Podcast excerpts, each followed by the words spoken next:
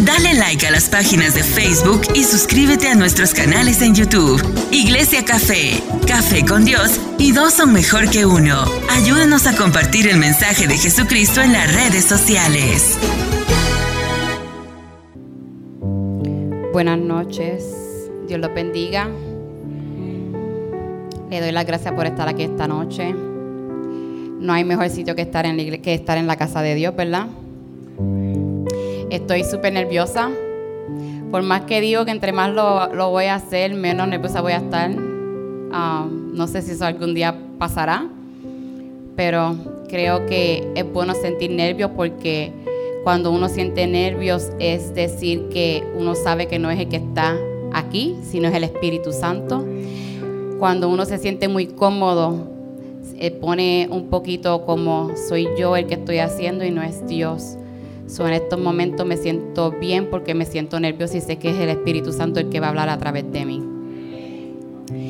Yo quiero que abran sus corazones y sus mentes para que reciban esta palabra que viene de parte de Dios. Es una palabra que va a animar, pero también va a confrontar. Esta palabra me confrontó a mí, pero también me dio ánimo y me dio más esperanza de la que ya tenía.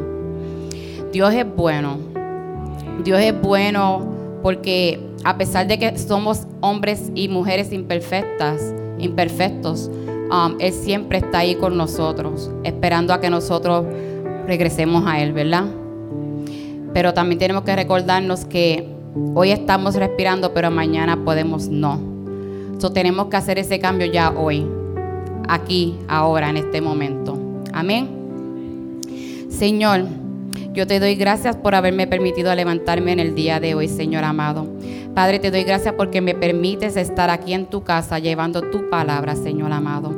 Padre, yo te pido en el nombre poderoso de Jesús que no permitas que ninguna palabra que venga de mí salga por mi boca, Padre amado. Padre, solo quiero ser tu instrumento. Me honra ser tu hija, Padre amado. Padre, yo te pido en el nombre poderoso de Jesús que abra los corazones de tu pueblo para que puedan recibir lo que tú quieres que ellos reciban, Señor. Oh poderoso Dios, te doy gracias en el nombre poderoso de Jesús. Amén. Usualmente empezamos desde el principio. Pero cuando estaba adorando al Señor, allí, el Señor me pidió que pensara por el final. Entonces quiero que me acompañen a los salmos. Salmo 54, por favor. Cuando lo tengan me pueden decir amén. La palabra de Dios se lee en nombre del Padre, del Hijo y del Espíritu Santo. Ven con tu gran poder, oh Dios, y rescátame. Defiéndeme con tu poder. Escucha mi oración, oh Dios. Presta atención a mi ruego. Pues me, me atacan desconocidos. Gente violenta trata de matarme. No les importa Dios en lo más mínimo. Pero Dios es mi ayudador. El Señor me mantiene con vida que los planes malvados de mis enemigos se tornen en su contra. Haz lo que prometiste y acaba con ellos. sacrificaré una ofrenda voluntaria a ti. Alabaré tu nombre porque es bueno, oh Señor. Pues me libraste de mis dificultades y me ayudaste a triunfar sobre mis enemigos.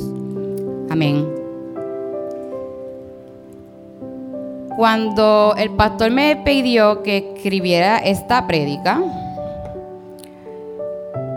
yo dije, oh wow, esto va a ser un poquito difícil porque usualmente pues el Señor es el que me dice a mí, escribe de esto. Nunca había escuchado al pastor decirme, escribe de esto. Y sé que obviamente eh, Dios le puso al pastor eso en el corazón, pero no es lo mismo cuando tu líder te dice, al esto, a que cuando el Señor te dice, al esto, right? So, cuando estaba escribiendo y a través que escribía, escribía, este, me venían cosas a la mente y tenía muchas, muchas um, notas, notas, notas, notas, pero no tenía nada. Lo que tenía era pura nota. Y estaba súper nerviosa, a punto de decirle al pastor que me sentía mal del estómago. Este, pero después dije, no, yo soy valiente y pues yo lo voy a hacer porque Dios es el que me va a ayudar a, llevarle esta palabra, ¿verdad? Pues hoy vamos a hablar de David. Y la historia que me, va, que me toca a mí hablar es, um, está en Primera de Samuel, en el libro 23. El nombre de mi prédica es Dios es el que pelea mis batallas. Entonces, si me acompañan a Primera de Samuel 23, por favor. Gloria a Dios. Mi alma te alaba, Señor. Tú eres el que está aquí, no yo. Ok, so en el 23, en Primera de Samuel dice, David protege la ciudad de Keila. Un día llegaron noticias a David de que los filisteos estaban en la ciudad de Keila, robando el grano de los campos de trillar.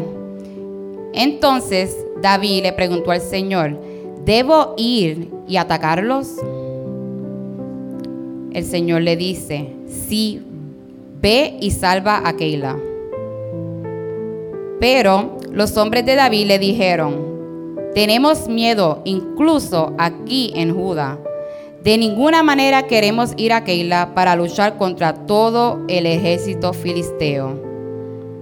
Así que David consultó de nuevo al Señor y de nuevo el Señor respondió, desciende a Keila porque yo te ayudaré a conquistar a los filisteos. Entonces David y sus hombres fueron a Keila, mataron a los filisteos, tomaron todos sus animales y rescataron a la gente de la ciudad. Cuando Abiatar, hijo de Ahimelech, huyó a donde estaba David en Keila, se llevó consigo el efod. El efod es un chaleco ese chaleco lo usaban como los sacerdotes en, en um, Covenant, en el tabernáculo. Um, gracias. Entonces, cuando, si se acuerdan, cuando predicó Greg la semana pasada, él, él nos relató que cuando fueron y ordenaron la muerte de todos esos sacerdotes, fueron y mataron, pero uno de ellos logró escapar. Ese fue el que se llevó el efod con él. Pronto Saúl se enteró de que David estaba en Keila. Excelente, exclamó. Ya lo tenemos. Dios me lo entregó en mis manos porque se ha quedado atrapado en la ciudad amurallada. Entonces Saúl movilizó a todo su ejército para marchar hacia Keila y sitiar a David y sus hombres. Y nos vamos a quedar ahí. Como ustedes pueden ver, este, Keila estaba, la ciudad de Keila estaba siendo, siendo atacada por los filisteos. Entonces David vio la necesidad. Dios no le dijo a David, ve y rescata.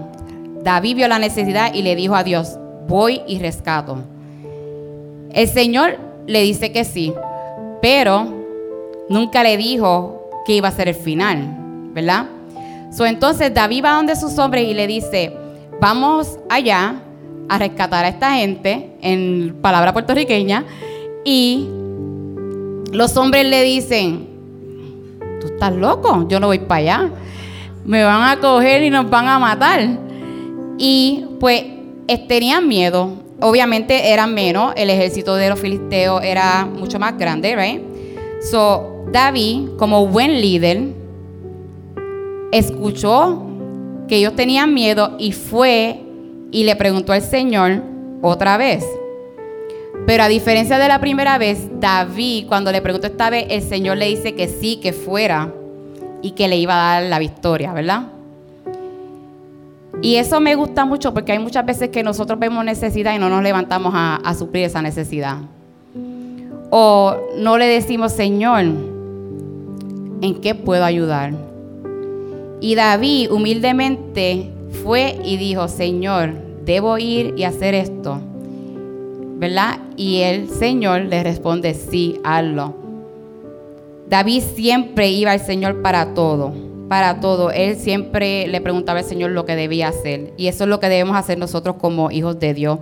Siempre hablar con Dios primero antes de hacer las cosas, porque cuando hacemos las cosas por nosotros mismos no salen como si salieran cuando Dios te dice que sí que las haga.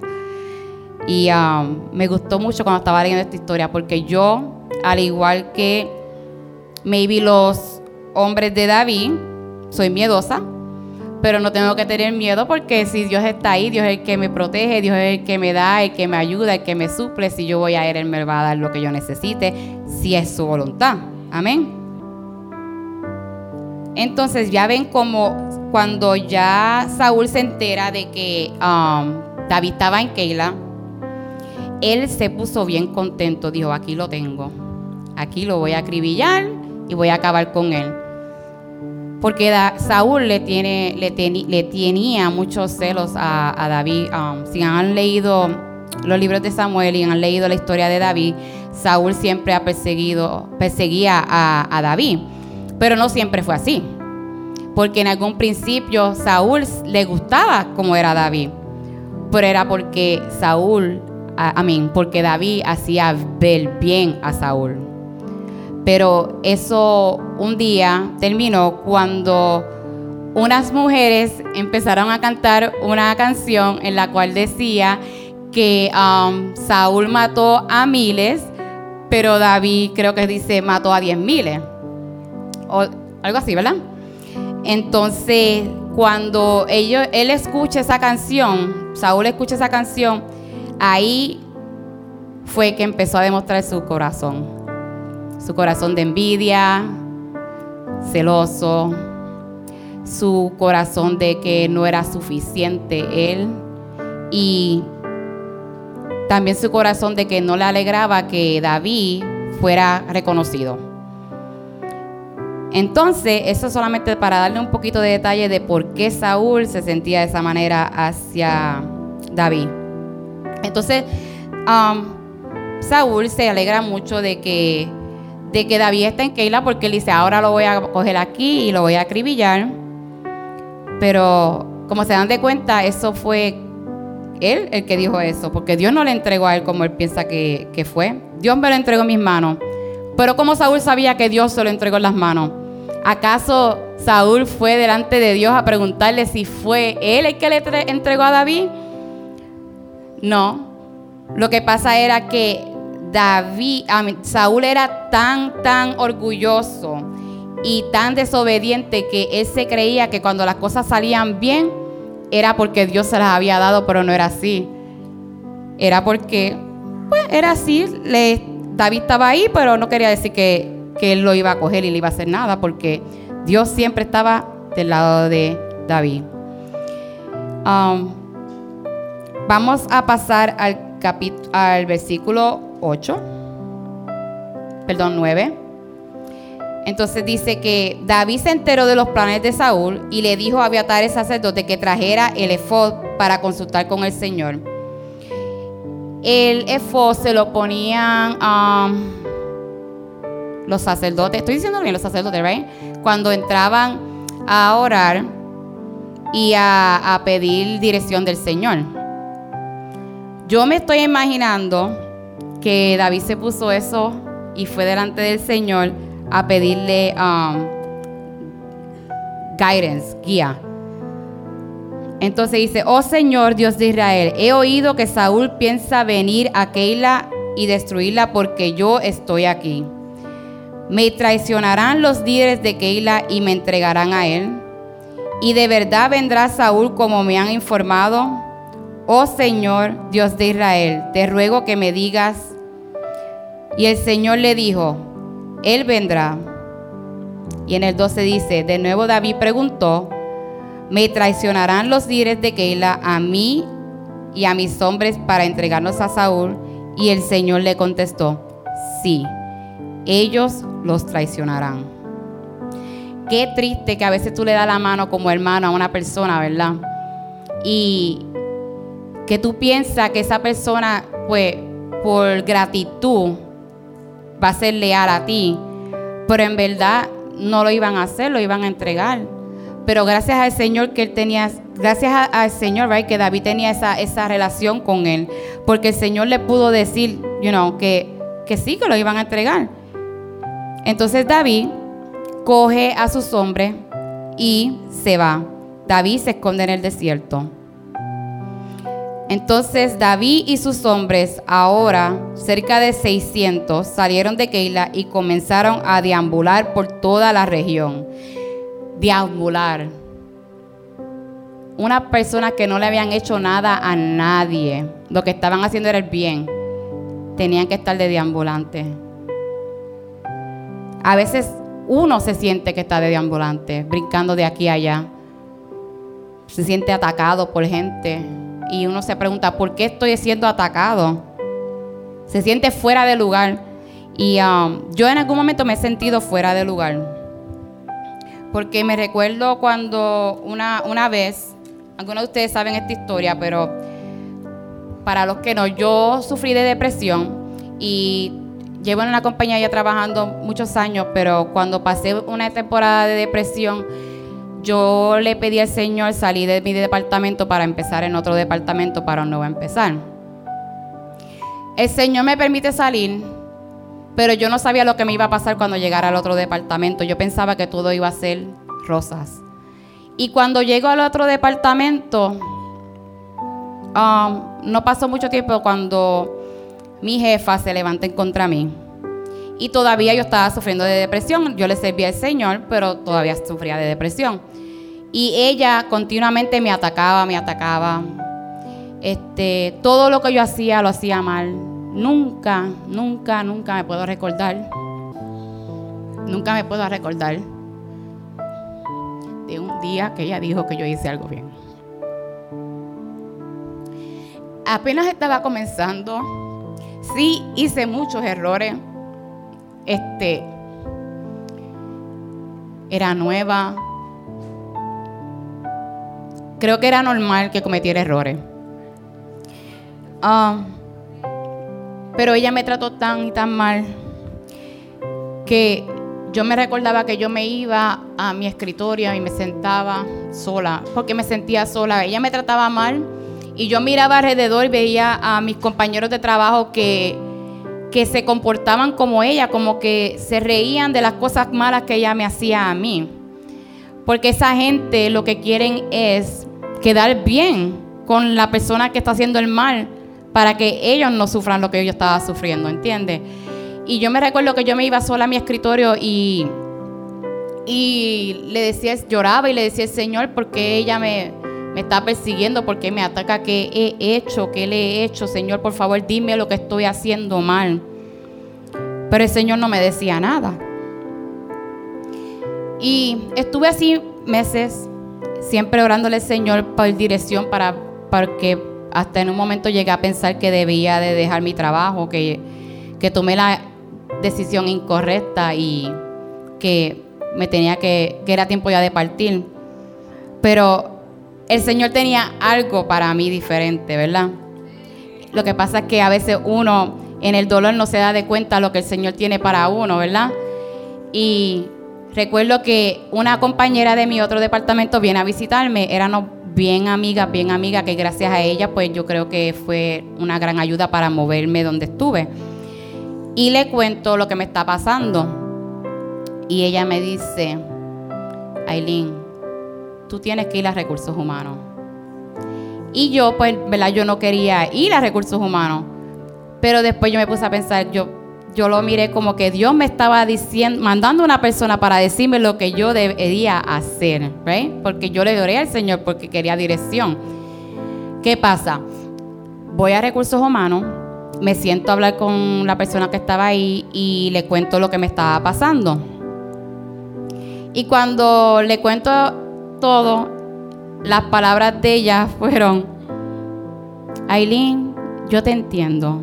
Cuando ella venga y te haga eso, por favor no le contestes. Este, dame tiempo. Dame tiempo. ¿Me puedes dar tiempo? Y yo, yo miro como, ¿en serio? ¿Cómo, que, cómo ella me puede pedir que le dé tiempo? Y así fue. Aguanté presión, me fui Y el maltrato continuó y continuó. Pasé, maybe, tres, cuatro meses en el departamento. Y un día tenemos una reunión en la cual hablábamos de la, de lo, de la metrics, um, las medidas del trabajo, gracias. Las medidas y ahí ella nos anuncia que ya no iba a ser más supervisora, que ella iba ahora a trabajar en proyectos especiales. Entonces yo entendí que el Señor me guardó todo ese tiempo y que fue el que me cuidó y que por algún motivo todas las cosas pasan, ¿verdad? Y le doy la gloria a Dios porque Él, él estuvo ahí en todo momento. Y aunque flaqueé, muchas veces siempre me levanté con más fuerza y con más confianza de que Dios me estaba cuidando. Amén. Yo quiero hablar un poquito de Saúl. Porque yo sé que se trata más de David esta historia, pero todos sabemos que David era un hombre bueno, ¿verdad? Pero tenemos que saber hacer lo bueno, pero también tenemos que saber qué no hacer, qué es lo malo, ¿verdad? Entonces, como muchos sabemos, Saúl tenía muchas características malas.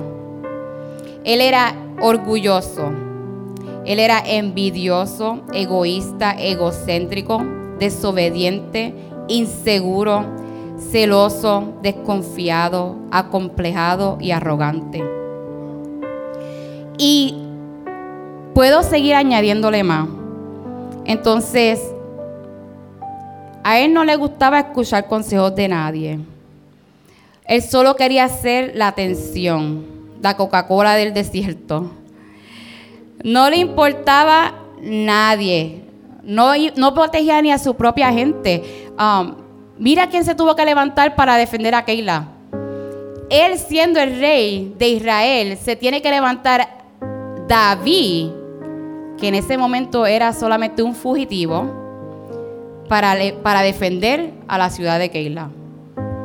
No era ni un buen líder.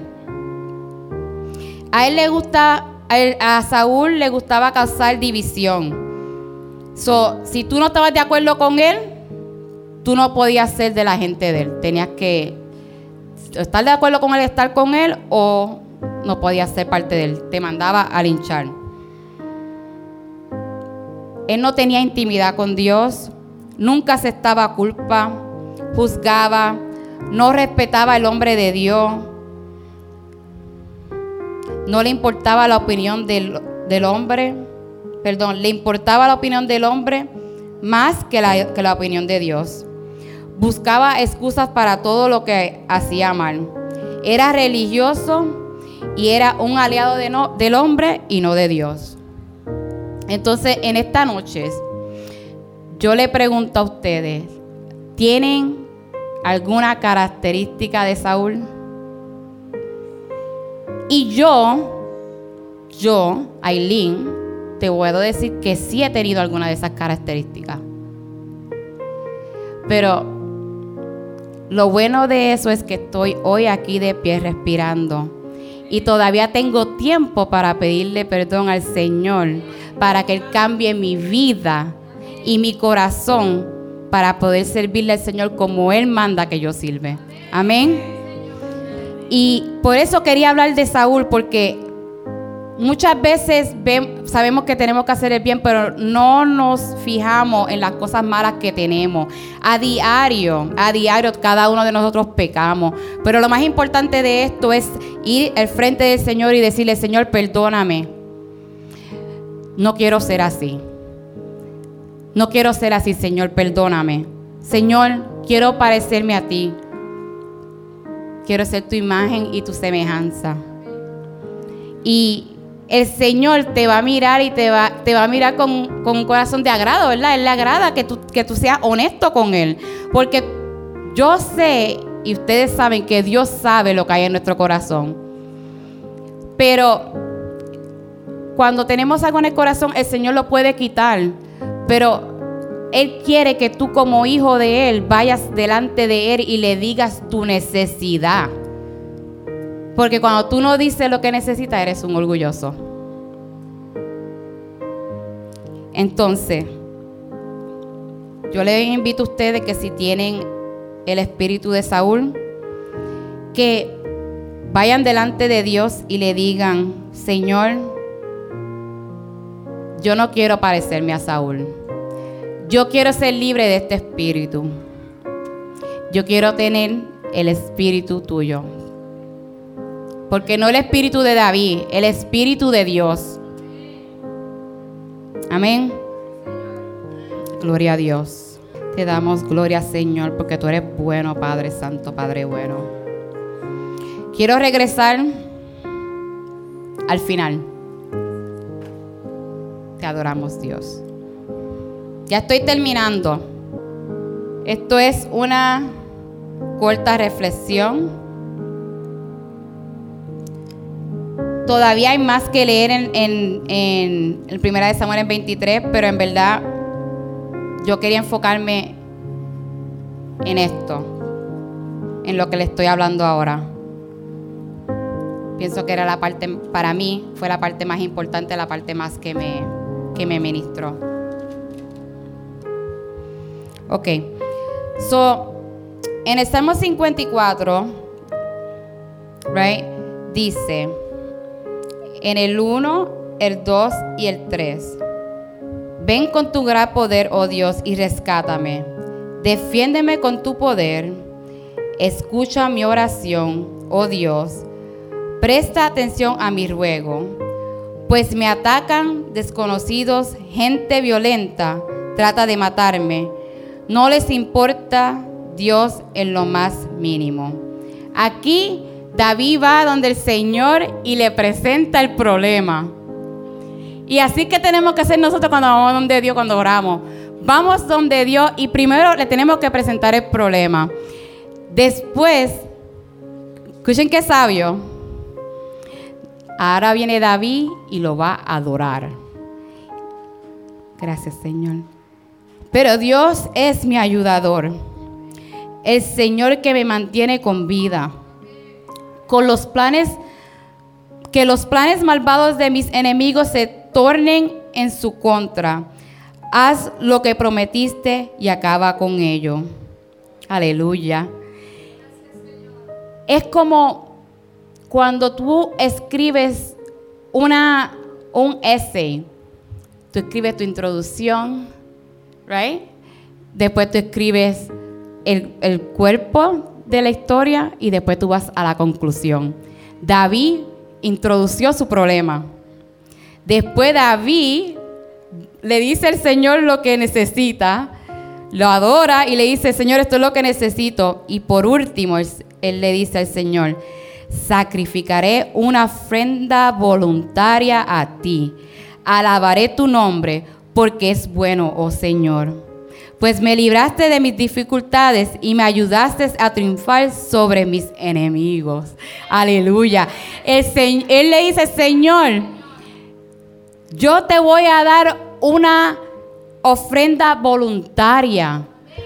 ¿Qué es una ofrenda voluntaria? Algo que no está aquí en la Biblia.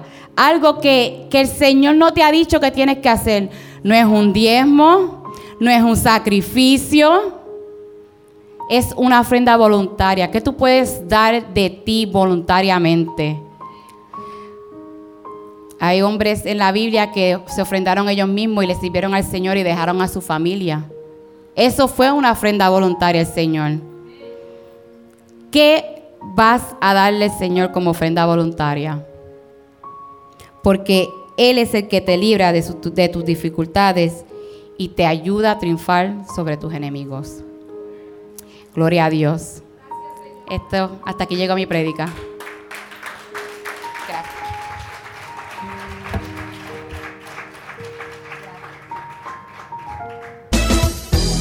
Dale like a las páginas de Facebook y suscríbete a nuestros canales en YouTube. Iglesia Café, Café con Dios y dos son mejor que uno. Ayúdanos a compartir el mensaje de Jesucristo en las redes sociales.